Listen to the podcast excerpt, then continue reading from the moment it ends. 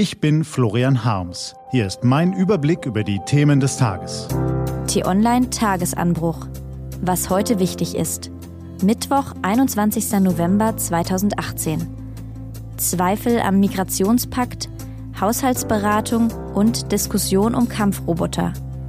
Gelesen von Eva Morlang.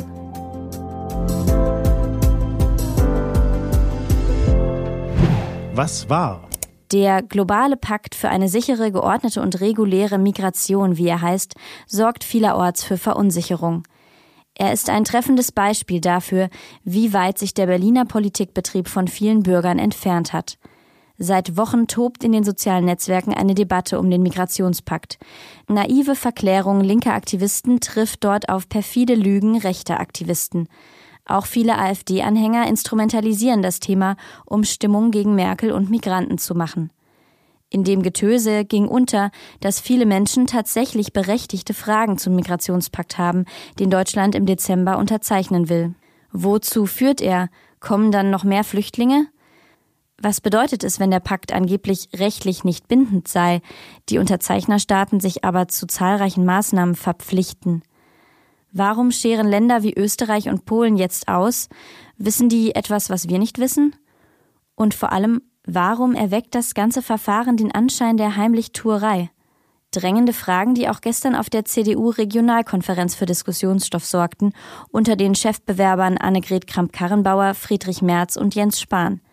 Von Regierungsseite gab es auf die Fragen vieler Bürger wochenlang keine Antworten. Noch schlimmer, die Fragen wurden noch nicht einmal gehört. Das zeigt, wie unbedarft, träge und teils naiv die Regierungsparteien, aber auch die Ministerien und das Kanzleramt online kommunizieren. Sie überlassen die Deutungshoheit über heikle politische Fragen zu oft dubiosen Scharfmachern. Was steht an? Auf t-online.de geht's heute auch um diese Themen.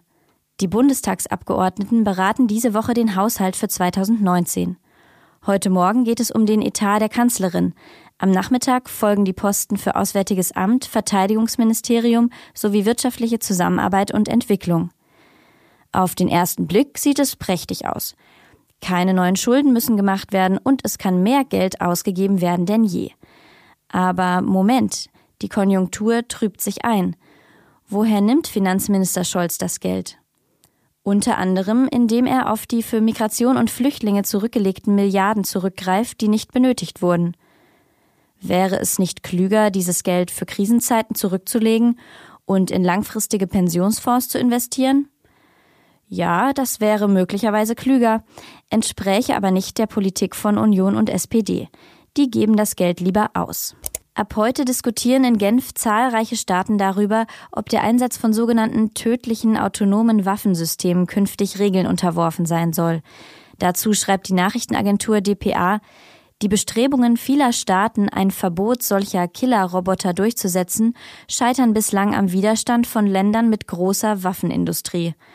Forscher schlagen Alarm. Die Killermaschinen sind eine enorme Gefahr, weil sie kein Erbarmen kennen und weil sie sich irgendwann der menschlichen Kontrolle entziehen könnten.